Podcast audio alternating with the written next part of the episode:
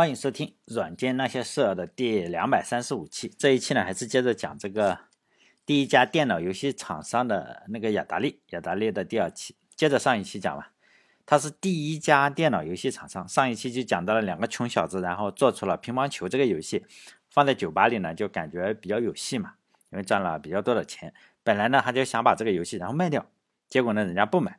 这种桥段实际上历史上出现了无数次了，就是比如说百事可乐啊，想把自己的卖给可口可乐，而且两卖了两次。第一次呢是一九二二年的时候想卖，结果呢可口可乐说不买，他只好呢卖给了一个投资商。结果过了几年，这家投资商也干不下去了嘛，又想哎我再卖给可口可乐吧。但是可口可乐当时的 CEO 嘛叫伍德拉夫，他第一次说我第一次就没有买是吧？好马不吃回头草，更别说。呃，连第一次都没有吃的草，这次更不买了。呃，可口可乐呢，呃，这个百事可乐之后宣布破产，然后呢，商标卖给了一个人叫古斯。古斯呢，心想，哎，我再再再卖一下是吧？卖一万块总可以吧？就把商标卖给这个 可口可乐，卖一万美金行不行？可口可乐认为一万美金是不值的，然后还是没有买。结果呢，成了他的一个最大的竞争对手。但同样的事情是接二连三的发生嘛？比如说三星拒绝买安卓，本来是。安卓这个团队啊，想卖给三星，结果三星嘲笑了人家一一一下，然后不买，最后谷歌买了是吧？比如说雅雅虎呢，曾经想，呃，谷歌谷歌曾经想把这个算法搜索引擎卖给雅虎，雅虎说不买，呃，包括微软呢说这个 DOS 要不要卖给 IBM 啊？IBM 说不买是吧？但这次就是说拒绝这个买乒乓球游戏的呢，拒绝雅达利呢叫呃 Midway。Belly Midway 这个公司啊，他拒绝买这个乒乓球游戏。如果不拒绝的话，这个世界也许就是呃另外一个意思了，是吧？但显然他拒绝了。被拒绝以后啊，这两个家伙就想着呃搞出了所有的钱吧。然后他发现，哎，他们两个所有的钱只能造四台游戏机，就一千多嘛。然后他们就要压缩成本，呃，先要造出四台机器来。他的想法呢，就是说我先造出四台机器来，然后忽悠一些钱嘛，然后呃再去银行贷款，呃起码是他这样打算的。然后这个内斯布尔呢，然后就先用粘土，然后就做了整个的游戏机的外壳，然后呢他把这个外壳拿到了他的朋友那里，他的朋友啊是造船的，然后他就跟他这个呃我们中国人不是常说多一个朋友多一条路嘛。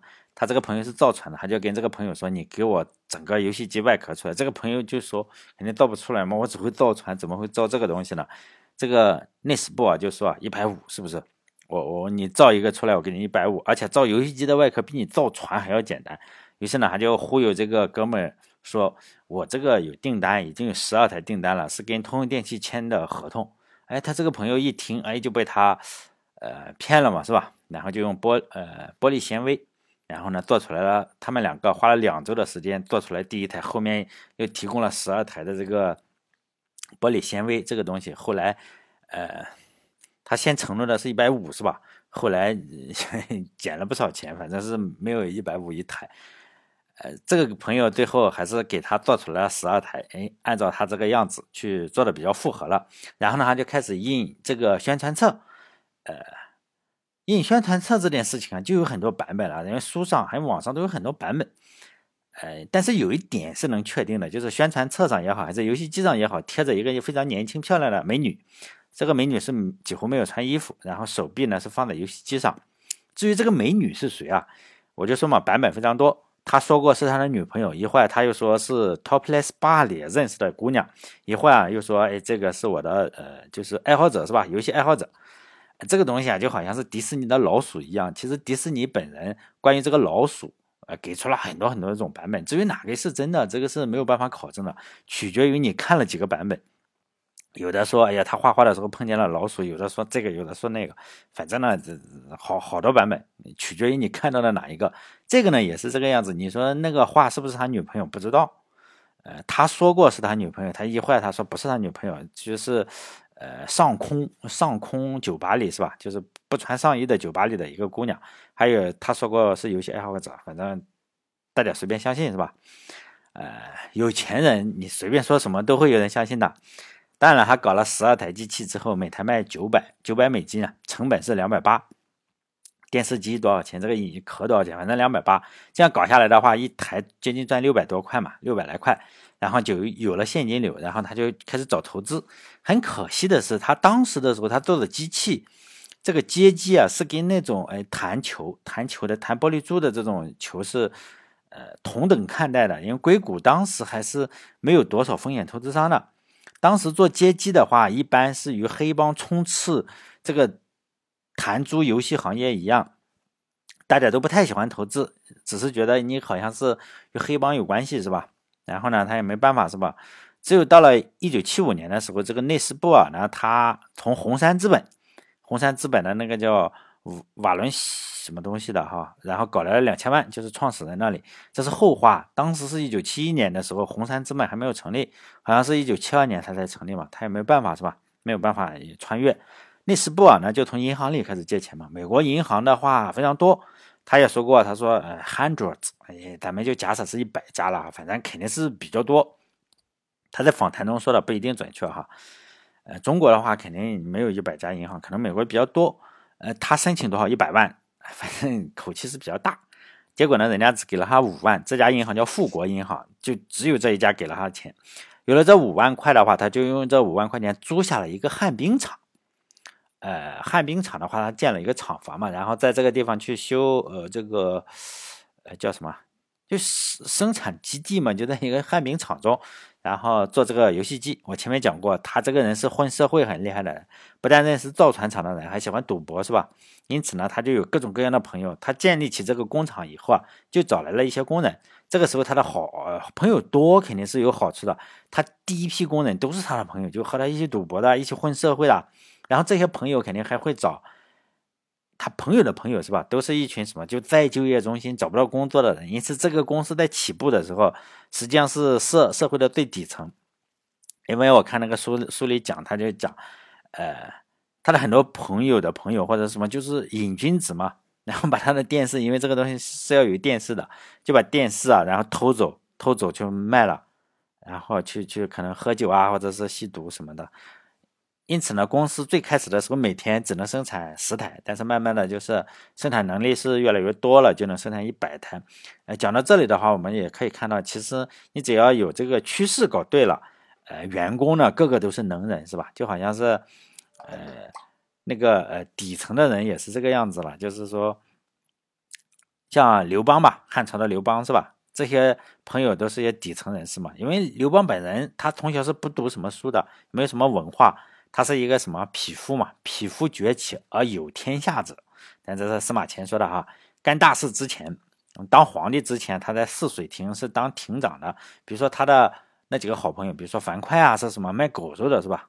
就杀狗的。然后夏侯婴呢是招待所，跟他差不多是反正招待所工作的。然后那个灌婴是卖布的。然后还有一个周勃，周勃是什么？就是人家死了人嘛，然后他去呃，就是做丧事。给人家出商呀，或者是什么的，然后拿点钱。水平最高的就是萧何，萧何仍然是一个小官，刀比利嘛。反正刘邦这个创业团队就这个样子。每次我讲到他，我总是想起刘邦来。用司马迁的话来说，都是当时碌碌，未有奇节，就是说看不出你有什么本事出来，是吧？但是呢，这个团队确实很厉害。这个内事部啊，他的公司也是这个样子。你不要看那些人确实吸毒的、赌博的或者什么，最后。人确实都比较厉害，他公司第二年的时候就卖了一万台游戏机，他这个成本就下降了，呃，售价呢，但他又增加了两百块，可能就是卖一千两百块，以前赚个六七百，现在赚个八九百，这个样子。成立了仅四年之后啊，这个公司一下子就超过了一亿美元，就是收入啊就超过了一亿。这个游戏机也就是说席卷了美国。他本人呢，呃，说实在的，他在三十岁之前就是说退休了。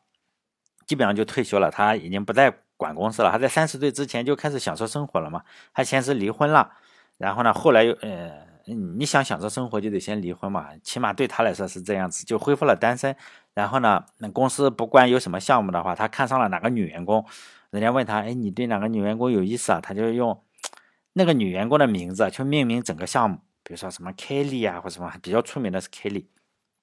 然后他买了一个很大的房子，然后搞了一个非常非常大的泳池，他就给女员工啊或者什么，就就在那里面就游泳啊，然后如果大家搜他的照片，你可以看到他经常是像花花公子的那个呃创始人一样，是吧？左拥右抱特别特别多的女的，然后他也就成为了一个什么呃花边杂志的常客啊，包括什么幸福呀什么的都都会采访他，他身边就换不同的女朋友。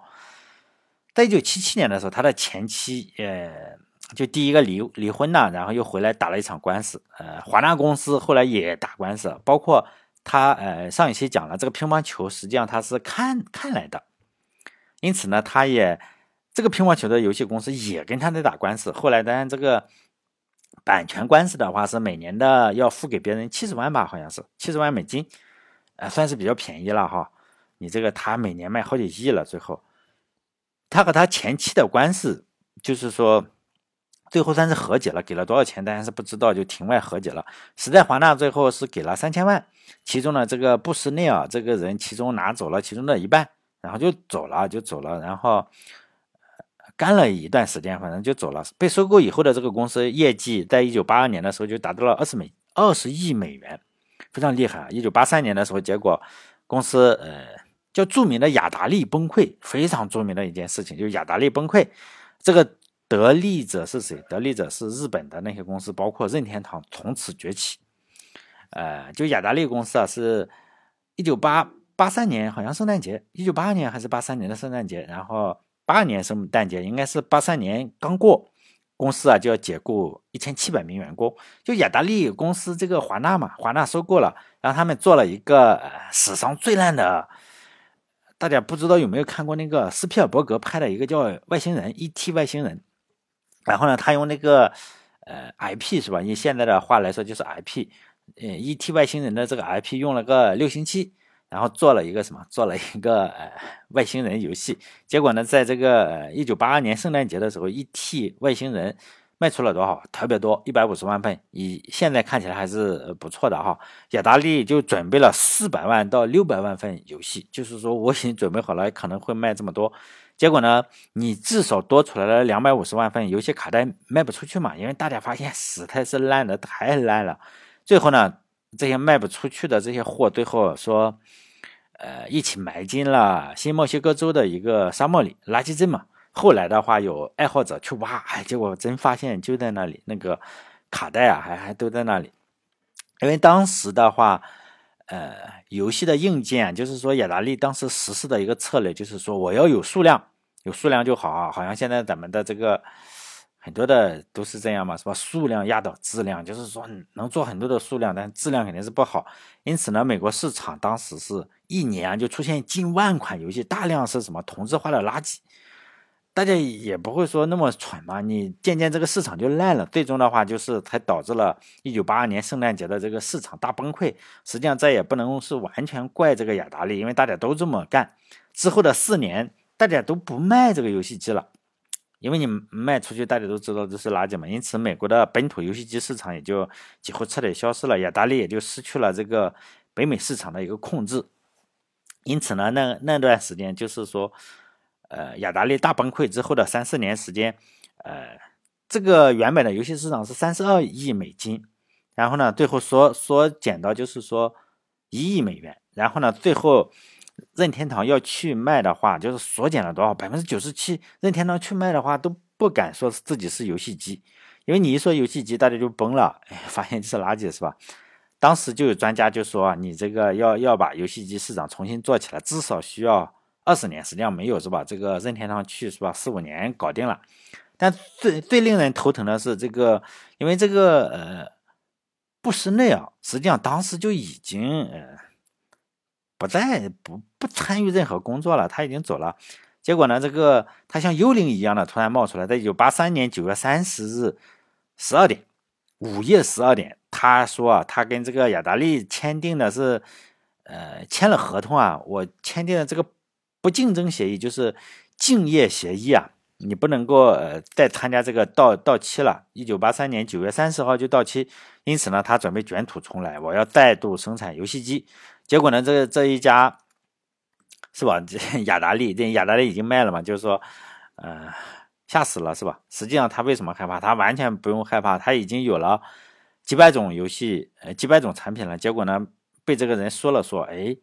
一个游戏产品都没有，就是靠嘴说了说我要重新的进入这个行业，就吓得半死。不久的话，他们就与这个布什内尔达成了庭外和解，说：“哎呀，你你千万不要进入这个东西，我给你一笔钱，你就是说你不要再来做游戏了。”其实这一次的话，他高兴死了，是吧？因为他一枪没有一个游戏都没有做，只是他说他重新进入这个游戏游戏行业，结果呢，就让雅达利给了他。是吧？这么多，这特别厉害，是吧？我觉得这特别厉害，就得意洋洋的去银行存钱了，是吧？啊，当然了，布什内尔这个人的一生的辉煌，实际上我就觉得，就这三四年的时间，类似于啊，他很很有了钱以后啊，他的主要任务已经做成了，就是说二次分配，就不停的结婚、离婚啊，或者是拉动 GDP，然后买不停的房、买房子，然后换女朋友，然后开车，是吧？有各种豪车，就拉动 GDP 跟。二次分配了，但其中就是有个小插曲嘛，是一九七四年的话，一个因为不洗澡的家伙是吧，来到了雅达利公司，这个大家都知道他是谁了。说你除非雇佣我，不然我就不走了。这个人就是说即将创办苹果公司的乔布斯。乔布斯当时就是一头长头发，满嘴胡子，反正比较邋遢，也不洗脚是吧？洗脚的时候还把脚伸到马桶里去洗，反正非常的傲慢自大，然后出口伤人是吧？但是。布什内尔就喜欢这种人是吧？因为跟他一样，然后技术主管是不想让他搞，但这个人非要留下他，然后让他去欧洲出差，还让他只在晚上工作。后来这个主管实在受不了了，说你这个又不洗澡，为什么不洗澡？因为他觉得他吃素食，素食是可以不用吃，呃，不用洗澡的是吧？吃苹果。这个乔布斯在雅达利呃工作的经历啊，大家随便随便找一本《乔布斯传》都很熟悉是吧？呃，我就不再讲了，就是说 真假不知道，可能是真的，真的可能性比较大。他就说呢，在一九七五年的一天，这个布什内尔就把这个乔布斯叫到办公室里来说，重新把这个打砖块搞一搞，并且呢说，你这个游戏里啊，如果你你不能用太多芯片嘛，反正成本是搞不定是吧？你用五十个，最多只能用五十个，你你每少一个的话，就就是说奖给你多少钱。乔布斯呢就搞不定嘛，然后他就找到了自己的好友这个沃兹，那两个人两个人就吧熬夜搞了四天，其中呢沃沃兹是用来设计，然后乔布斯用来就买饭是吧？基本上是这样分配的。最终呢他们用了四十五颗芯片就完成了这个打砖块这个游戏，两个人最终平分了这个项目的奖金七百美金，但实际上是乔布斯的。呃，老板是吧？就是这个布什内尔，然后给他奖金是多少？五千是吧？他说，嗯，每假设是每个人两千五，但这件事情应该是，据说这个沃兹沃兹听了之后，很多年之后听了之后，在那里痛哭是吧？但是他就去跑去问乔布斯，当时他们都是亿万富翁了，啊，就问乔布斯，乔布斯说我忘了，就这样，看起来这个牛人啊，都是这个样子是吧？在一九七六年的时候，乔布斯跟这个沃兹，然后就完成了什么？呃，创业去了嘛。一九七六年就完成了 Apple 一，苹果一哈。完成苹果一之后，然后乔布斯拉投资嘛，第一个人找的是谁？布什内尔说：“你这个投资我，是吧？投资点钱，期望说说服这个布什内尔拿出五万块美金，说你对我这个苹果进行种子投资，是吧？但是这个布什内尔这个雅达利的这个老大是吧？哎呦。”根根本不可能的是吧？他虽然花了那么多的钱，但是呢，他还是拒绝了。这又是一个拒绝的例子是吧？前面有好多例子了，什么三星拒这个，三星拒那个的是吧？然后这个苹果实际上是被这个布什内尔拒绝了。这种例子实际上是比较少见的哈。至少，呃，我问过，我问过拒绝我的那八九十个女生，我问她你们到底后不后悔？她们就哈哈大笑是吧？说你也好意思来问？其实雅达利呃公司的故事啊，就比较的平常了。后来是比较平常，因为最主要的是哪种？就是创始人布什内尔的花边新闻实在太多了。你如果追花边新闻的话，就会呃一开始还觉得有意思，实际上说起来是挺无聊的，因为他就不停的换女朋友嘛，换好莱坞明星，就这个样子。像小李子的话，换了五十个女朋友，你就追追的就好像是没有意思了哈。就记不得了，只有前几个的话会比较好。所以呢，每当讲起他来的时候，我就想起谁刘邦来，因为书上还是讲的他多么厉害，多么厉害。实际上他就是那三四年，他确实开创了一个行业。后来的话就不停的在打官司、跟离婚、结婚这种的事情了。当然，我我写这篇电台的时候，我还是搜了一下这个呃布什内尔的故事，但是呢，大家把它写成了无所就是无所不能或者不世俗的一个天才嘛，我就有点想笑是吧？就有点皇帝新装的意思嘛，因为你只要有了钱，不管你做什么，写传记的人总是把你写的特别的好。哎，所以呢，我就想，哎，既然说他的话，还不是说说说刘邦呢，是吧？因为刘邦是出了名的流氓皇帝，哎，中外我们都可以看到是一样的。刘邦是特别流氓的，因为但是因为他太厉害了，毕竟是成了皇帝，成了皇帝的话，他的所有的毛病就不再是毛病了。因此呢，赞扬他的诗啊，真是一堆一堆的。呃，什么，比如说，嗯，千秋万岁风云在，四尺还呃四尺还乡信丈夫。这句话“千秋万岁，风云在”，后来又形容了咱们，是吧？某个人，就是说很搞笑，是吧？那么中国是礼仪之邦嘛？因为这个礼仪之邦的礼仪，并不是说我和你之间是平等的，或者是听众，呃，我是电台播主，然后听众跟我是平等的，我认为是平等的，但是呢，大家不这么认为，是吧？可能觉得，哎，你是开出租车的，你他妈就是个傻逼，这个样子。中国讲究的是什么？就是说吃得苦中苦，方为人人上人。实际上，中国的礼仪是讲了一套等级森严的制度。就是说呢，我我比你高一级，你就压压死你，就这个样子。呃，刘邦显然是最厉害的那个人呢，因此呢，他最后无论多么的垃圾，当时的文人对他是一顿赞美，好像是现在也是这个样子哈，好像你只要有了钱、有权有势，好像你说什么都是对的。万幸的是，总有一部分人对此表示不屑一顾嘛。同样是写刘邦还乡，咱们就说这个四尺还乡大丈夫是吧？刘邦还乡，元朝啊有个作家叫崔景臣，他写的是高祖还乡。作者以什么角度来看？就是以当年刘邦那个泗水那个地方的一个老农民，然后以他的角度来看，以他的角度来看这个刘邦还乡的架势。因为当然了，是以戏谑的态度来看，因为他是我认为他写的比这个皇帝的行装还要好。这也是我最喜欢读的几首元曲吧，就是写这个高祖还乡的。因为皇帝回家嘛，自然是要讲排场。中国这个礼仪之邦就全全放在这个排场上，比如说龙龙章凤至，还要把人清场。就是你这个皇帝在这里要回来，你这个人肯定要清场的。你隔五百米看，远远的看，你这个近了是不是有损皇帝的威严？就百姓呢，你只能远远的看着，因为你要有皇家的气派嘛。礼仪之邦的礼仪就讲这个，因为我对此是非常感兴趣的。我参参观过不少这个博物馆，比如说明十三陵博物馆，就是这个北京啊，还有这个我们山东有一个山东博物馆。山东博物馆里为什么有也有明朝？明朝一个皇，哎呀，我忘了是朱朱元璋哪个孩子了，反正是一个去世的，是专门有他的一个馆，呃，就是说呃。当时的礼仪是什么样子？你出行要哪哪个人走在哪里？因为我记不住啊，因为他你要是记住中国的这个礼仪之邦的礼仪，有有一本书专门是讲这个要走多少步，罗桥几声，全都有这个东西了。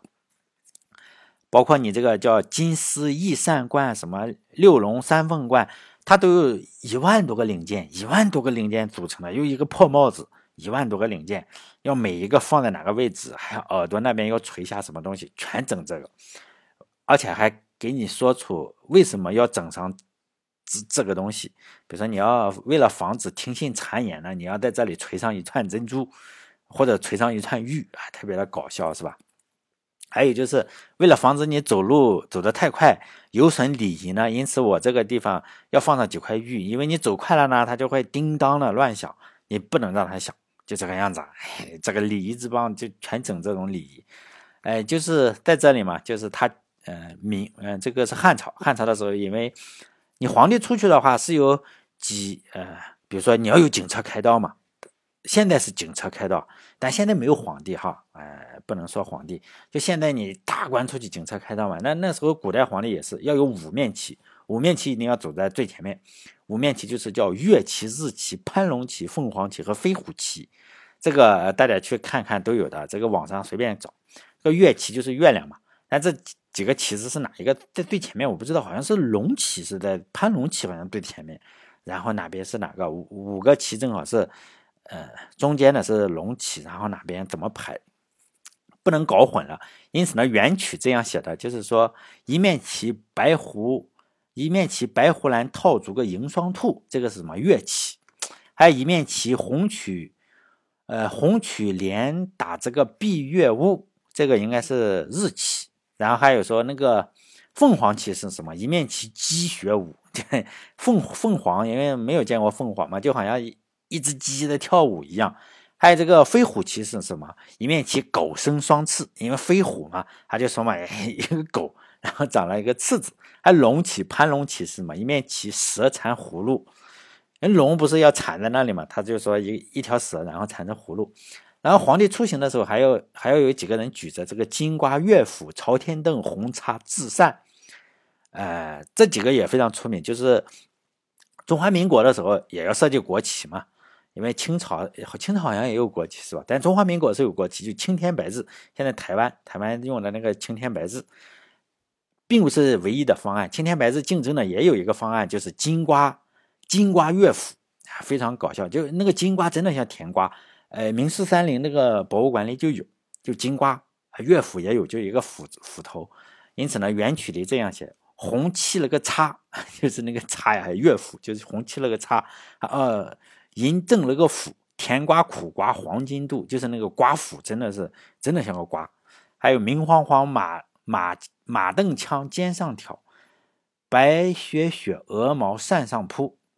这几个乔人物拿这些不曾见的器仗，穿着些大作怪衣服，大家都知道，你这样一出去的话，是不是特别的？我就想起了最近，最近啊，那个呃，特朗普，特朗普去出访韩国，知道吗？大家去出访韩国，你就看到那个阵仗，哎呀，就就就是这个样子，就是。韩国呢，他是按照他们那个年代的去迎接这个特朗普，因此呢，你就发现特朗普跟他们的总统坐在那个轿车里，在奔驰车里是吧？然后呢，其他的人呢，就类似于这样，拿着个红叉，红旗了个叉，然后呢，什么穿着那些不曾见的大作怪衣服，就这个样子。然后皇帝就到站了嘛，下车。这段写的也非常精彩，就是写着刘刘邦到站了是吧？也不叫皇帝了，是他。他不叫皇帝，还叫那大汉。就皇帝下来嘛，那个大汉他就说：“那大汉下的车，众人施礼数。那大汉取得人如无物，就是就是闭着眼睛，就是朝天看，可能给你只给你看到一个鼻孔这个样子。呃，还有众乡老，众乡老展脚束腰拜，那大汉挪身左手扶。猛壳里抬头去。”去多时认的显气婆我我胸脯，就是说眯眯着眼睛去看，结果发现看了半天，发现哇，原来是是吧？刘三就是 显，我就要气死了。然后他就看到了刘邦嘛，然后气得要死，因为他对刘邦太了解了。然后他就开始揭这个皇帝的老底，就说呢，你生须姓刘，你妻须姓吕，就吕皇后嘛。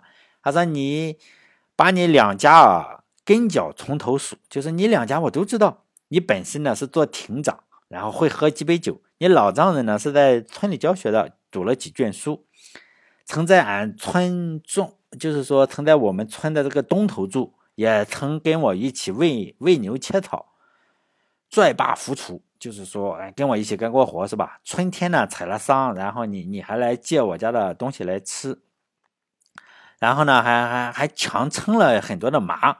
然后呢，还酒债的时候呢，还少还一点，反正都是这个样子的。然后你还给我打了欠条，这个样子。然后说呢，这会说少了我的钱呀，你一定要记得把你那些官人官里的还给我，是吧？欠了我的米啊，你一定要在我交公粮的时候，你把它就是除掉。因此呢，说子刘三是吧？谁肯把你揪住？白改了什么姓？改了名。你作为一个男子汉大丈夫是吧？你竟然把自己的名字改成了汉高祖，实际上非常搞笑是吧？人人一出了名，就会发现我们也是这个样子嘛。你有没有发现，我们当我们很小的时候，大家会喊你乳名；当你成就一点点什么事业的话，就会喊你局长是吧？或者省长，什么就这个样子。你会发现好像是没没有什么变化。当然，我觉得这元曲这几首真的是非常好。起码比比肩这个皇帝的新装。哎，这几首曲子的话，就是说把一向认为神圣不可侵犯的东西啊，写成了就是怪象迭出、滑稽无比的一出闹剧嘛。然后直接就脱下了皇帝的新装，还原了刘邦一个流氓无赖的一个本来的面目嘛。然后流氓穿上皇帝的衣服的话，还是个流氓是吧？脱了衣服的话，就是个光屁股的流氓。当然好像有点跑题，实际上没有，为什么呢？因为没法写嘛。因为我发现这个书上写的这个人已经实在是没没没没法讲，起码在我的电台里我不好意思讲，因为讲到他开创了一片新的事业，然后后来又热衷公益，实际上他没有做什么公益，他确实可能做过一点公益吧，但他也不是那个换了很多的女朋友是吧？就这个样子，但是怎么写啊？总不能嗯去罗列他几个女朋友嘛？想想哎，跟刘邦差不多是不是？所以呢，我是不不好意思再写这个雅达利的这个老大是吧？不胜利啊，到底做了什么伟大的事情？大家能找到的书上呢，结果都在说他做了伟大的事情，这个很无奈是吧？所以呢，我想想，哎，谢谢刘邦好了。当然，很多人也会觉得，刘邦做了好了不起的事情，实际上他就是个无赖是吧？好嘞，这一期电台就到这里。最后呢，推荐一下我自己录的那种。卖课的视频是吧？就是说从零开始做一个 网站，因为我也录了这些视频之后，我发现好像是有点难是吧？但是我也正在调整调整一下，看看要不要用 Java 再重新的写一下。因为我发现很多的人，呃，实际上是基础是有点弱，可能也不会用 Linux，也不会用什么。但是呢，这件事情我还是要准备去做。如果大家要买的话，呃，就到。叫我起了个名字很古怪，是吧？叫绿帽子大学 lmzdx 点 com 上去买，这样的话我会能多分一点钱。好嘞，这一期就到这里，下一期再说，再见。